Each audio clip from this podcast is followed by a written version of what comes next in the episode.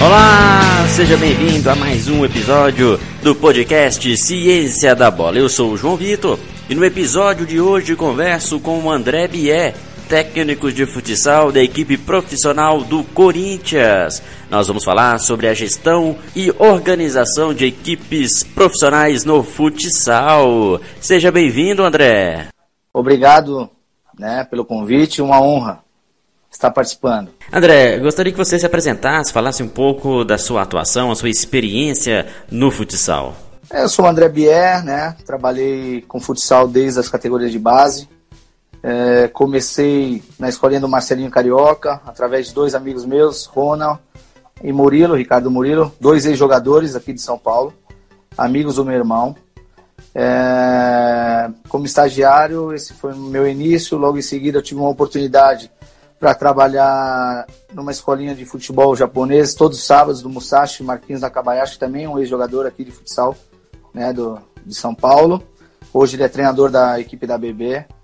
É, fui ao Brasília, professor César, me, e lá no Brasília eu entrei como BEDEL, inspetor de aluno né, da escola. Foi uma experiência magnífica, onde eu aprendi a compreender e ser compreendido, né? Que é o que eu falo hoje e uso muito isso na minha liderança, no meu trabalho.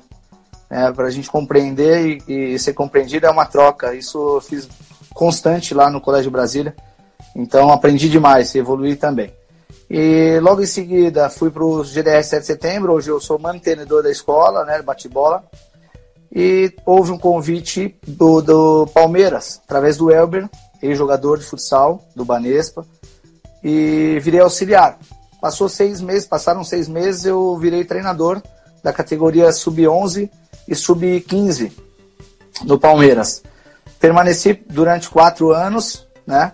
É, e em 2011 eu chego no Corinthians, indicado pelo Lucas Fioro, Ricardo Gomes, nosso diretor era o Martinez, Faustinho, e foi uma das melhores escolhas que eu tive na minha vida porque me fez crescer, me fez evoluir, me fez pensar grande, porque o projeto do Corinthians é muito grande. Na época havia um, o PC, né, que é uma referência para nós todos aí de, futsal, tremendo é, treinador. Atrelado Lucas Chioro, auxiliar, né, é, multicampeão no sub-20 e um grande amigo, um irmão que possibilitou a minha entrada e o meu convívio no meio do, do, do futsal aí, alto rendimento no Corinthians, né? O Corinthians é um grande projeto onde trabalha formação, onde trabalha o alto rendimento, grandes profissionais, desde a base até o adulto. É, então, muito feliz, muito feliz com toda essa minha trajetória. Estou em evolução constante, querendo aprender, querendo compartilhar conhecimento. Eu acho que é isso que nos move, esse é o nosso grande desafio. Muito legal, Bier. Isso mostra a competência, a qualidade do seu trabalho. Isso até para motivar os nossos ouvintes, a quem quer seguir na área de treinamento, ser um treinador profissional, os caminhos com certeza necessitam de ter persistência, conhecimento, sempre buscar conhecimento para ser um bom profissional como você. E quando você fala isso sobre a sua experiência, é muito legal, né? Quando a gente fala da nossa experiência, fala de nós, eh, a gente dá um mérito maior, uma satisfação maior do trabalho que a gente realiza. Sim, e... com certeza. É, João, não te cortando, permita falar uma.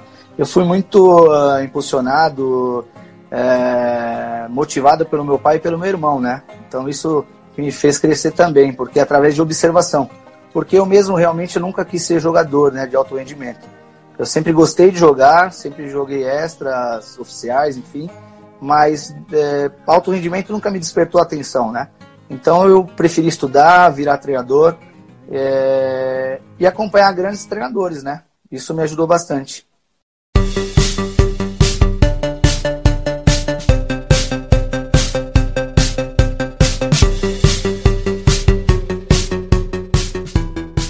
Bia, a gente acompanha bastante o seu trabalho pela TV, né, acompanhando os noticiários e também o dia a dia do, do Corinthians. Porém, o, a visão do treinador, a visão de quem está lá dentro, de quem organiza, periodiza o treinamento, faz o planejamento, é uma visão específica do treinador. Acredito que seja uma dúvida aqui de vários dos nossos ouvintes que, que querem entender um pouco mais o contexto de atuação do futsal. Gostaria que você falasse para a gente como que você periodiza o treinamento, organiza dentro do calendário em relação aos treinos, às competições, só para a gente dar um pontapé inicial aqui no nosso papo de hoje. Olha, uh, eu, eu na verdade eu acabo eu acabo fazendo as contratações pelo potencial, né, e pelo comportamental, né, João. Uh, eu costumo monitorar eu e minha equipe, né, nossa equipe de staff aqui costuma monitorar o jogador ano a ano e o que nos desperta atenção é o potencial comportamental e se ele é um jogador vencedor, o que, que ele pode nos, nos é, ajudar né, a complementar nosso modelo de jogo. É, uma das coisas que eu faço sempre a pergunta é com quem eu quero trabalhar, né, com quem eu posso estar ao lado e contar com esse jogador. Né, porque isso é perfil de atleta. Né? Nosso perfil ele é bem é, linear aqui. A gente busca um perfil onde o, o caráter é, ele acaba sendo em primeiro lugar, né? Então, assim, a gente trabalha aqui com grandes jogadores, jogadores que respeitam o nosso DNA, Corinthians, nosso dia a dia, com muita verdade. Isso nos ajuda bastante. As características do nosso jogador é aquele que acrescenta dentro do nosso modelo de jogo, né? Então, assim, hoje eu tenho pivôs de referência e tenho o Davis como pivô de movimento. Então isso vai acrescentando cada vez mais, vai dando é, mais conteúdo à nossa equipe, né? Então essa é uma das, das questões bem que eu, que eu costumo pregar bastante, né? O comportamento, claro, o potencial e, e a questão do ser humano, que a gente é, contrata pessoas, né? E não só o produto. A gente não estabelece só o produto, a gente não dá só prioridade ao produto. A gente quer o, uma pessoa, quer um ser humano e quer um jogador competente que vai nos ajudar a somar, claro, né? E isso acaba sendo até tanto quanto importante do que a habilidade técnica de um atleta. Por mais que, que, o atleta tenha uma habilidade técnica, se ele não comprar a ideia do treinador, o modelo de jogo, a forma da equipe jogar, pode prejudicar o trabalho e, e todo o sucesso aí do, dos resultados. Outra coisa também que é muito interessante, Bia, é sobre o papel do treinador ali, justamente neste, neste nesta integração do grupo, já que o treinador está lidando com pessoas e com um grupo de pessoas. Então, quando há um grupo de pessoas, a gente sabe que tem que ter uma gestão interpessoal muito boa. E é o que eu sinto eh, uma grande deficiência nos cursos de formação de treinadores em outros cursos, justamente por não tocar no ponto essencial que é sobre gerir pessoas, que é o ponto principal ali dentro de um trabalho lógico, tendo também o conhecimento específico dos, dos conceitos do, do futsal. Concorda, Bier? Concordo sim, João. E uma das frases que o Miltinho, né, nosso parceiro, é, pô, meu amigão, e aprendi muito com ele, falava que é, as vitórias são compartilhadas e, e as derrotas a gente fica lá no abismo, né? Tipo, fica sozinho, né? Então, é. na, nas vitórias todos é, tem pai para todo mundo, né? Todo mundo quer ser o pai das vitórias. Na derrota, todo mundo sai, tá lá sozinho sempre, mas faz parte. É... Uma das coisas que você despertou a atenção, João, a questão é trabalhar coletivamente, gerir grupo, nada mais é do que você tratar todos da mesma forma, com o mesmo respeito, com a mesma lealdade e cumplicidade. Onde o respeito está sempre em primeiro lugar, né? Então, assim, é, é, eu costumo dizer que e costumo sempre no meu dia a dia aqui, quando eu vou orar, dizer para não cometer injustiça com ninguém. O trabalho de gerir pessoas é fazer com que todas se tornem importantes. Saber sua, suas qualidades e, o, e dentro do processo o quanto ele é importante. É assim, dessa forma que a gente trabalha aqui no Corinthians, uma forma de, de liderança horizontal. Todos se sintam importantes, onde todas as informações são compartilhadas, igualdade, né? É, é dessa forma que a gente vê aqui. Todo mundo se sinta importante, todo mundo tem o seu, a sua autorresponsabilidade para que as coisas possam acontecer da, da melhor forma possível.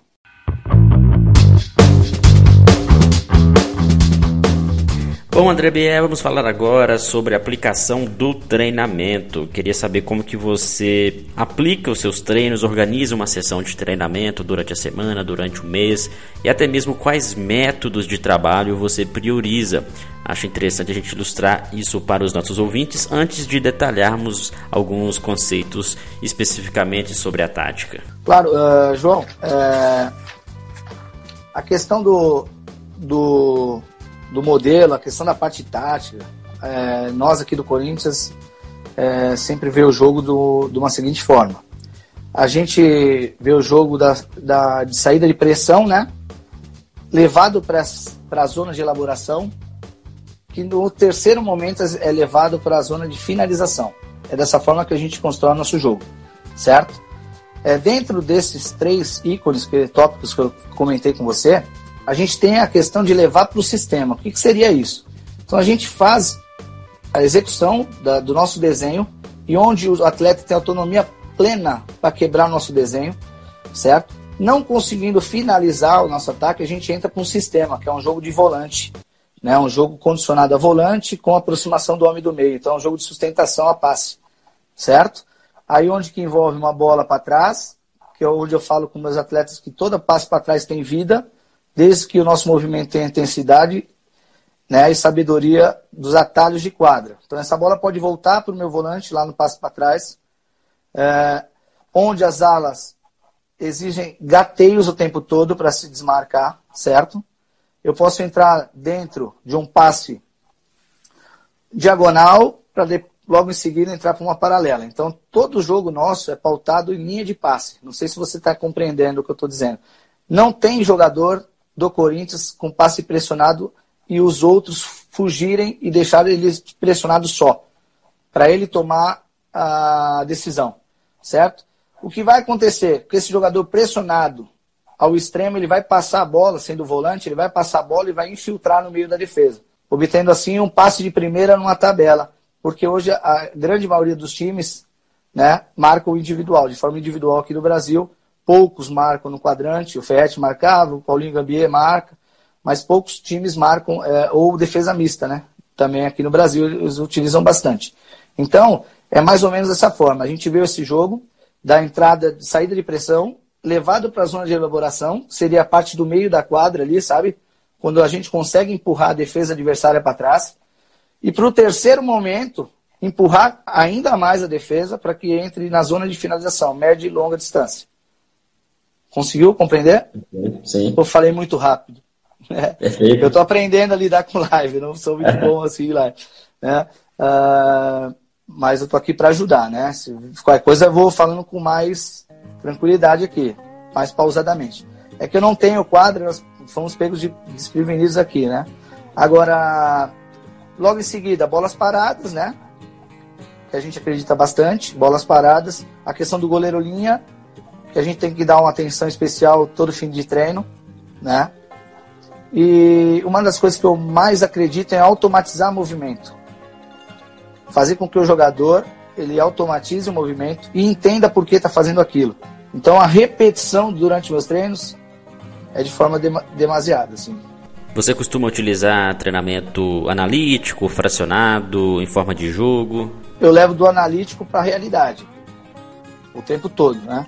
Levo do analítico para a realidade porque isso vai me dar o entendimento do jogo, né? Ainda uso as questões de, de, de elaborar a jogada com, com meia pressão do adversário, como se fosse uma sombra, só para o jogador ter um entendimento do que eu estou pedindo, né? E aí sim eu levo para o competitivo, que aí vai me dar mais conteúdo ainda do que eu posso formatar para o meu ataque ou até mesmo para a minha defesa. Então é passo a passo, eu vou do simples para o complexo o tempo todo nos meus treinos.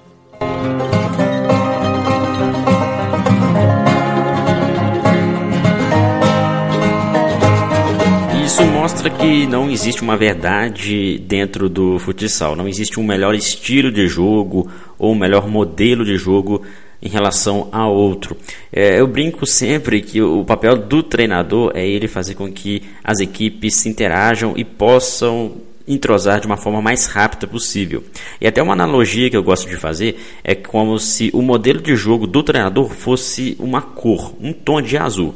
Então, o treinador tem como o seu modelo de jogo um azul, uma tonalidade específica. E ele quer que os jogadores atuem conforme o azul. Só que cada jogador, dentro da sua realidade, a sua vivência, o seu conhecimento, vai desempenhar um tom de azul diferente. Mas o principal é que o treinador consiga fazer com que na junção de todas as cores azuis dos jogadores, a tonalidade seja mais próxima possível do seu estilo. Então, é uma analogia que a gente faz para que o treinador possa criar hábitos nos atletas durante os treinamentos para que movimentos automatizados aconteçam, mas não robotizados, e sim automatizados, baseados nos hábitos que forem ali criados para desempenhar de acordo com o modelo de jogo do treinador. Exato, João. E a nossa ideia também é de manipular a defesa de um lado para o outro o tempo todo com passe com qualidade, precisão, né? E velocidade. Agora, uma das coisas que também que diferencia bastante né, de uma equipe para outra é a questão do que a defesa nos pede né, no jogo.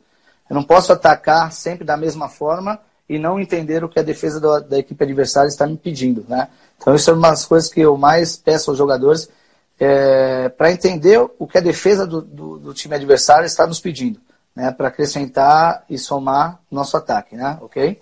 Sim, sim, Bia. E até pega o gancho nessa, nessa sua fala para a gente entrar nos sistemas de jogo. Muitas pessoas falam, eu jogo no 4-0, no 3-1, no 2-2. Ah, o 2-2 é melhor na iniciação, o 4-0 é melhor para desenvolvimento, mas não é bem assim. A gente sabe que, que os sistemas eles são orientadores de posição dos atletas e não são tão importantes quanto o comportamento e as interações. Duas equipes que joguem no 4-0 podem apresentar comportamentos de jogo totalmente diferentes. Queria saber de você, o que, que você aconselha, principalmente para quem está trabalhando com iniciação, categoria de base, e, e, e, coloca os atletas para jogarem apenas no tipo de sistema e não, não tem uma certa flexibilidade. O que, que você pensa sobre isso, Bier? Ah, João, na verdade a gente tem que entender o processo, né? Do que a gente tem na mão, as características dos nossos jogadores e mais do que isso, o processo como todo, né? levar para a minha realidade, para minha faixa etária, uh, o que vai ser bom para os meus atletas, para minha equipe. Não adianta querer.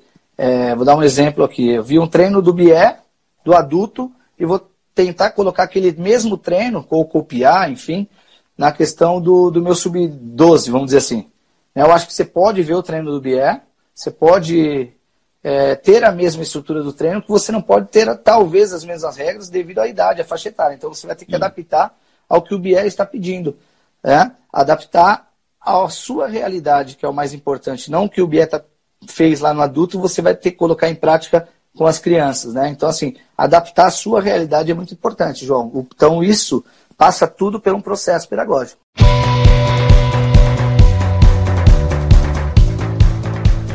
Beleza, Bié, vamos entrar em outro assunto importante. Acredito que os nossos ouvintes vão gostar muito. É sobre análise de desempenho no futsal. A gente vê que no futebol há um grande crescimento desse setor, vários profissionais de análise, inclusive concursos de formação, as próprias federações e a Confederação Brasileira incentivam né, com que algumas pessoas possam trabalhar como analista e no futsal. A sua experiência no Corinthians, como que você vê isto sendo realizado? Olha, nós temos nosso analista, né, o Anderson Vasconcelos, ele passa os números a, no, a todos nós da comissão ali. Eu acho muito importante, o feedback é muito importante e a questão do, da, do staff estar sempre inserido, né, em conversas, reuniões para discutir o que é melhor para a equipe. Então, é, nós temos todos os números ali efetuados, é, mas acredito que poderíamos ainda estar um passo à frente né, em termos de estrutura, vamos dizer assim. A questão ainda do futsal ainda não ter essa sinergia toda, né, com, com questões eh, interdisciplinares, vamos dizer assim, pode ser também, né, que ainda nós somos incompletos, né, se você for ver, tem equipes que não tem, nós mesmos não temos um psicólogo, né, enfim, uh, o analista, são poucas equipes que, que tem, muitas equipes aí, quem faz é o preparador de goleiro, ou é o próprio treinador, né? Então isso acaba é, prejudicando né? a questão do, do, de otimizar tempo, né? vamos dizer assim. É por isso que é importante a gente engrandecer e valorizar cada vez mais a modalidade para que o futsal possa também ter recursos para investir em outros setores, tanto quanto no futebol, alguns setores, por exemplo, como este de análise de desempenho. Uma outra coisa também que eu sinto bastante falta, Bia, já que a gente está falando aí sobre essa comparação com o futebol, é, são os estudos científicos dentro do futsal, aqui no Brasil e também no exterior.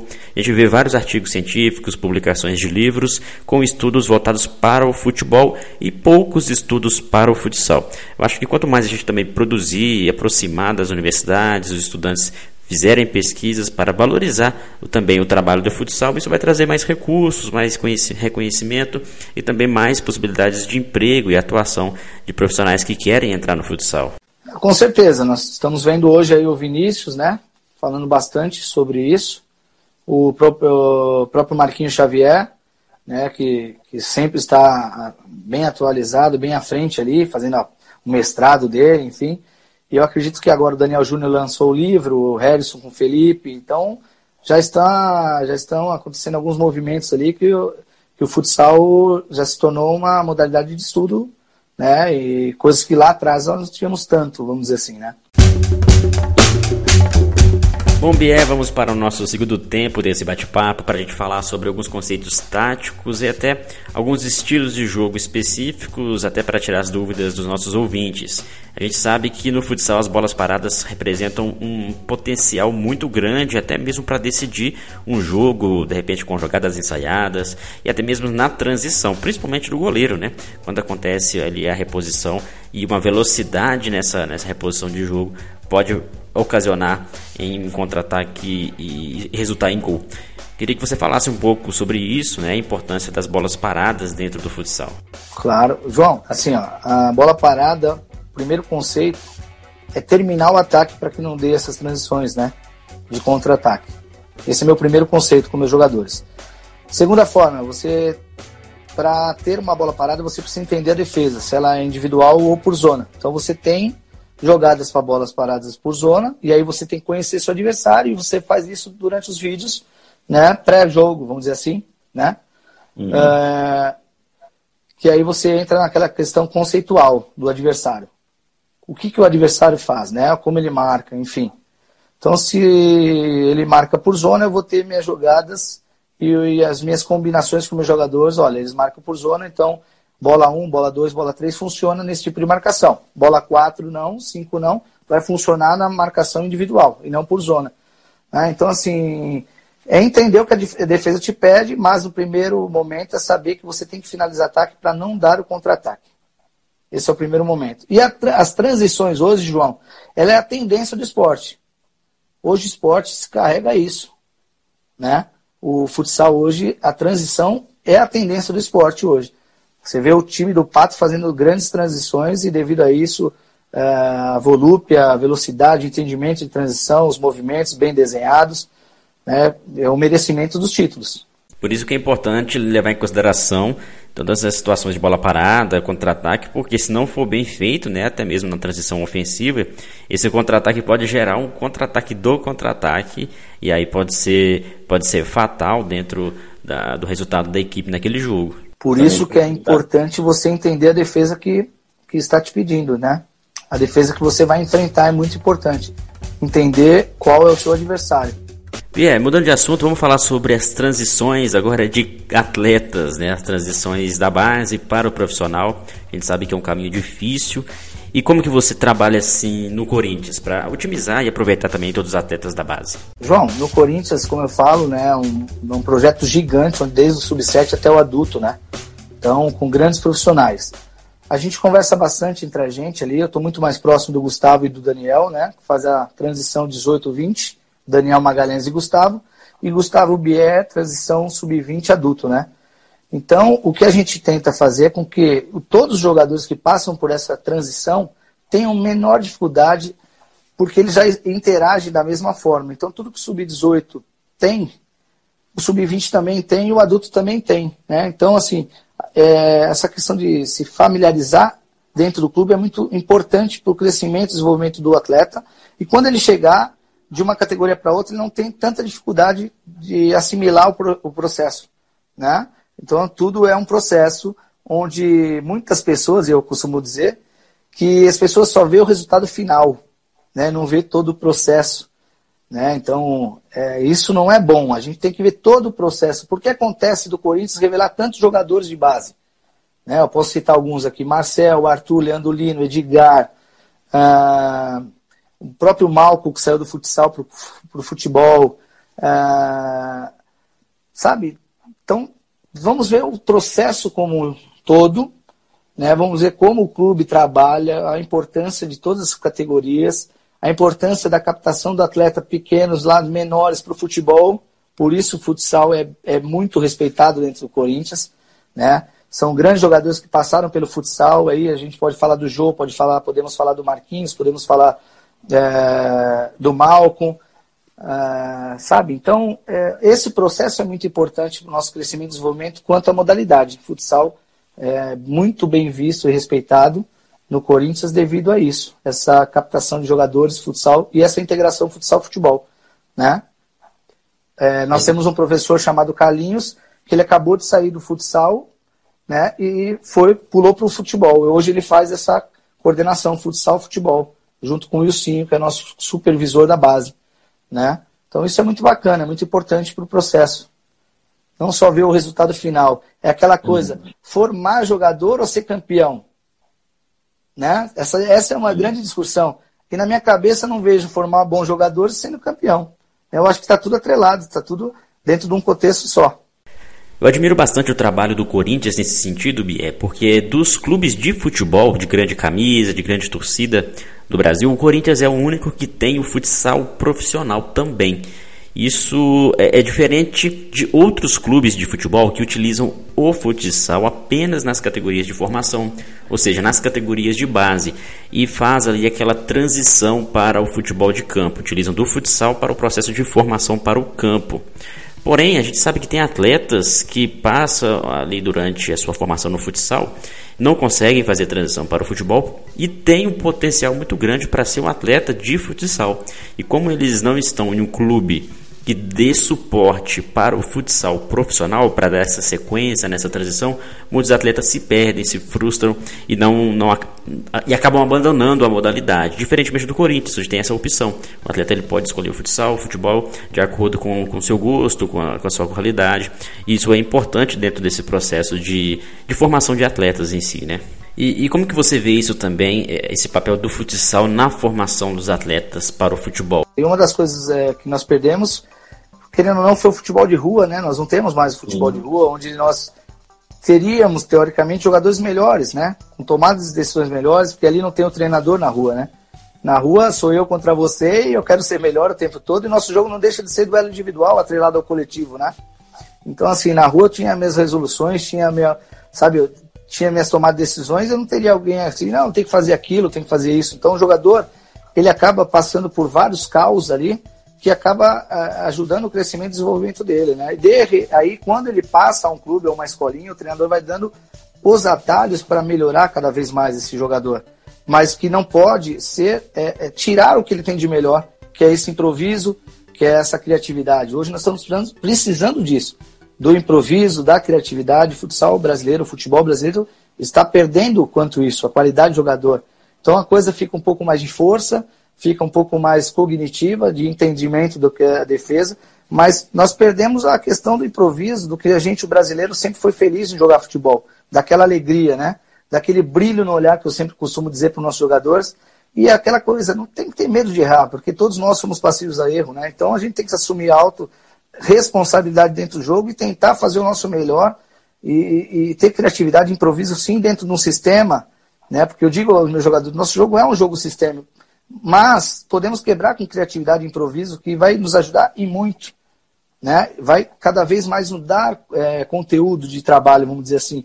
Que é o que eu peço a eles. Olha, hoje eu estou treinando automatização, amanhã eu coloquei sombra, de, no terceiro momento eu passo a competir, e através da competição, vocês, jogadores protagonistas de todos, de tudo que acontece, estão me dando cada vez mais resposta para melhorar nosso conteúdo de treino, de jogo, enfim. Né? Essas são as respostas que o treinador espera do jogador.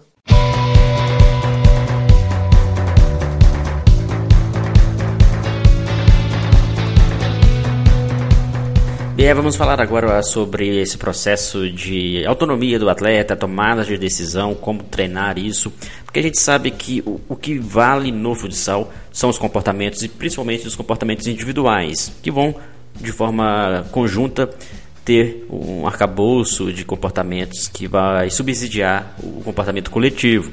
Mas é sempre importante a gente dar liberdade para o atleta, até mesmo na formação, porque por mais que existam é, duas equipes com o mesmo modelo de jogo, as interações e o comportamento individual dos atletas vão ser diferenciados. Então cabe o treinador permitir com que isso aconteça e criar caminhos durante o treinamento para o atleta se desenvolver também individualmente. O jogo te pede algo que, que foge das suas mãos, né? É imprevisível, assim, tipo, é, o jogador vai ter que tomar a decisão e nem sempre é aquela decisão que você pediu a ele. E nem por isso ele está é. errado, sabe? É isso que eu quero do meu jogador, essa autonomia que eu peço a eles. Eu dou o desenho e eles querem o desenho, com essa autonomia. Desde que tenha autorresponsabilidade sabe, e, sabendo o setor que pode é, providenciar a execução, né? É dessa forma que eu gosto de trabalhar. Se não, fica assim, o que, que é melhor, o que, que você faz? Não, assim, eu sou um comandante que eu não gosto de impor.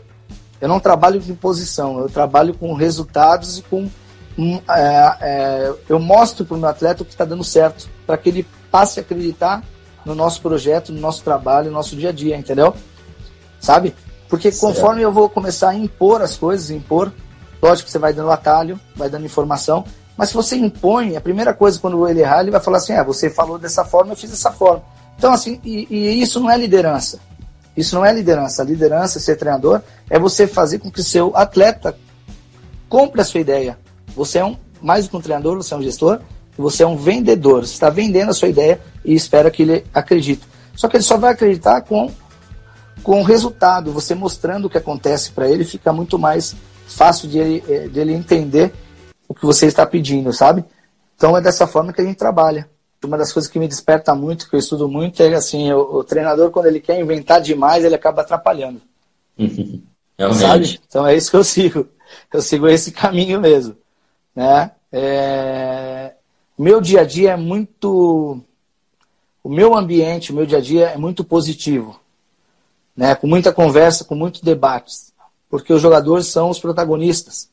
Sabe? Então a gente tem que ter lealdade, respeito, comprometimento, cumplicidade e ter o um entendimento do que possamos fazer para o nosso melhor e para dar o resultado ideal. É isso que eu busco no meu trabalho, o tempo todo.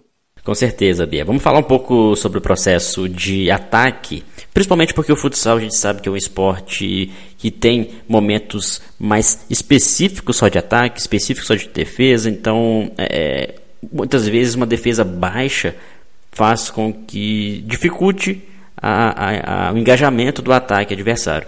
E como que você faz para quebrar linhas que estão bem compactas, linhas de marcação quadrante que estão bem, bem fechadas? Então, isso entra dentro da zona de finalização, média e longa distância, né? Aí você precisa entender qual a defesa da zona baixa, se ela é mista, se ela é individual ou se ela é quadrante, por zona total, vamos dizer assim, né?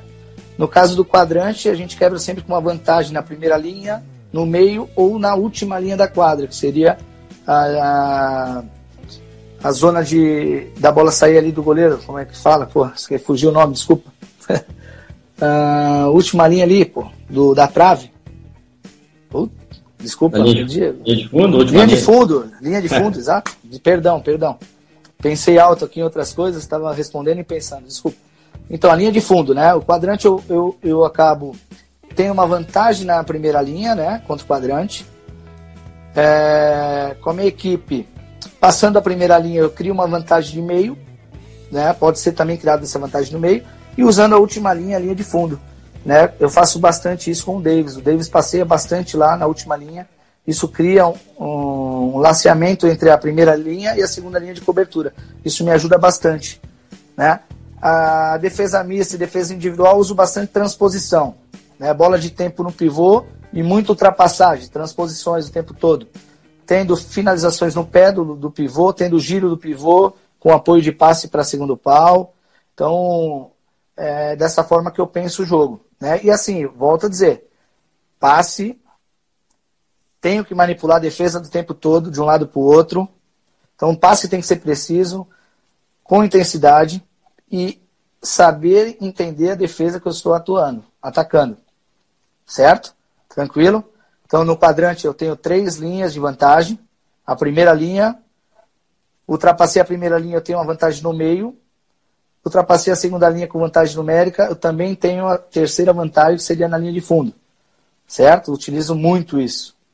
Ah, a mista individual, bastante transposições engajamentos, né? Aí movimentos que podem entrar como movimentos de é, de handebol e basquete, vamos dizer assim, adaptados ao futsal, que a gente utiliza e estuda bastante. Né? Então, posso ter um, um corta-luz, um atraso ombro a ombro, porque aqui no Brasil a gente não pode é, usar, utilizar o bloqueio. Né? E agora, bastante transposição. Transposições o tempo todo para que é, crie um conflito né, na defesa adversária.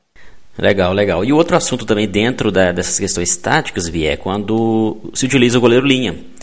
Até que ponto você vê benefícios, se na categoria de base isso é relevante ser utilizado. No profissional a gente sabe que em muitos momentos é essencial e até fundamental para reverter um resultado. Como que você pensa sobre o uso do goleiro linha no futsal? João, eu vou ser bem sincero. Eu gosto muito do 4 contra 4 e acredito que eu, principalmente nas categorias menores, que o goleiro linha acaba atrapalhando a criançada. Né? É, no adulto, o goleiro linha ou o uso excessivo do goleiro linha faz com que o, o jogador é, não resolva o problema. E aí passe o problema para o goleiro. E nem sempre essa situação é, uma é a melhor, vamos dizer assim, né? Claro que tem grandes times que utilizam, igual o Pato utiliza bastante o Johnny, com a qualidade imensa que ele tem, faz grandes jogos. E dentro do sistema, ele acaba sendo muito produtivo, né? Agora, eu, eu, a minha opinião, e digo a vocês que ninguém tem a verdade absoluta, né? Volto a dizer isso. Isso é o meu conceito que eu penso do, do jogo. É, 4 contra 4 e o goleiro linha nas menores, teoricamente, não. Não, não, não gosto, vamos dizer assim. Né? Ah, agora, no adulto, poderia ser feito com a equipe que estivesse perdendo 5 minutos. É o que eu penso. 5 minutos de goleiro linha. Aí o treinador ele iria usar o goleiro linha no segunda, na, na, segunda etapa do jogo em cinco minutos. Isso é o que eu penso, tá? Você acaba tirando isso, né? A autonomia do atleta, de querer resolver o problema, de e saber que tem que, que empatar o jogo da forma de 4 contra 4, atuando, jogando. Né? Isso é resolver problema. Isso, o nosso jogo é um caos o tempo todo. Né? Agora, teoricamente, você coloca o goleiro linha, você acaba é, não estimulando esse jogo, o que a gente quer do improviso, o que a gente quer da criatividade, o que a gente quer daquela da parte de aprender, né, errando, enfim, e competir cada vez mais, né? Eles querem, eles estão lá a mil, a criançada está lá a mil, querendo jogar. Né? Então, essa é a minha opinião. Excelente, André, excelente papo. A gente infelizmente vai chegando ao final desse, dessa conversa, desse episódio de podcast. Queria que antes da gente finalizar, você desse algumas orientações e, e sugestões para os nossos ouvintes, principalmente quem quer trilhar um caminho parecido com os seus, se tornar um treinador de futsal de ponta, o que fazer, o que estudar, quais caminhos seguir, quais serão, uh, uh, quais dicas você dá para gente. Mas, João, queria agradecer a todos né, por, por acompanhar a nossa live é, procurar pessoas, pessoas do bem, pessoas que possam compartilhar ideias, pessoas que é, no mundo onde nós vivemos e que não acham que são melhores que, do que todos, né? Pessoas que, quer, que queiram evoluir, que queiram aprender um com os outros, é, vivenciar é, lives como a nossa, vivenciar lives como a do, do, do Marquinhos, PC, é, procurar treinadores que possam ter a mesma ideia de, de trabalho, né? É, estudar bastante, estudar bastante e compartilhar ideias, né? Agora tem uma coisa que me desperta atenção, que é todos nós temos muita dificuldade. Né? Eu lá no começo eu, eu tive muitas dificuldades para ser inserido dentro do contexto aí do, do alto rendimento. É, trabalhei bastante em escolinha é, e aquela coisa que, que eu sempre igual teve, tive um clube que eu trabalhei que Teve um pai que falou assim: é, você é professor de escolinha, né? Que a gente passa bastante. Né? Então, esses, isso é, é, ser desafiado o tempo todo, né? E não sentir, porque muitas pessoas vão, vão te criticar, vão te comparar. Como eu sempre falo, toda comparação é burra, né? não somos iguais, né? Então, não sintam quando alguém te criticar, faz parte. Esse é o nosso grande desafio: é pegar para nós mesmos, nos superarmos a cada instante e não tocar o sino, né? Não desistir. É, não, tocar o sino para mim é não desistir. Então, se tocar o sino é porque desistiu. Não toque o sino. Bata no peito, vá em frente e vai em busca dos seus sonhos. É isso que eu gostaria de falar a todos vocês. É difícil, é árduo, mas é prazeroso demais. Pode ter certeza disso. Excelente, Bier. Muito obrigado pela sua participação nesse episódio de hoje. Desejo a você sucesso aí no Corinthians, no restante do trabalho. E em breve a gente possa de novo compartilhar mais conhecimento aqui no Ciência da Bola. Muito obrigado, João, pelo convite. Foi uma honra. É, com certeza faremos outras, sem dúvida alguma. É, muito bom. Estou aprendendo demais e crescendo, compartilhando e aprendendo cada vez mais com todos vocês. E este foi mais um episódio do podcast Ciência da Bola. Obrigado pelo carinho da sua audiência. Continue acompanhando nossos podcasts, o nosso trabalho também nosso site. Acesse cienciadabola.com.br e confira os nossos cursos. Grande abraço a todos e até o próximo episódio.